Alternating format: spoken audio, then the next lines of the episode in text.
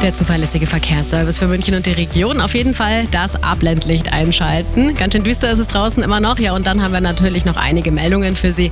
Die A9 zum Beispiel in Richtung Nürnberg zwischen Fröttmanning Süd und dem Kreuz Nord aufpassen. Auf dem mittleren Fahrstreifen ein defekter LKW.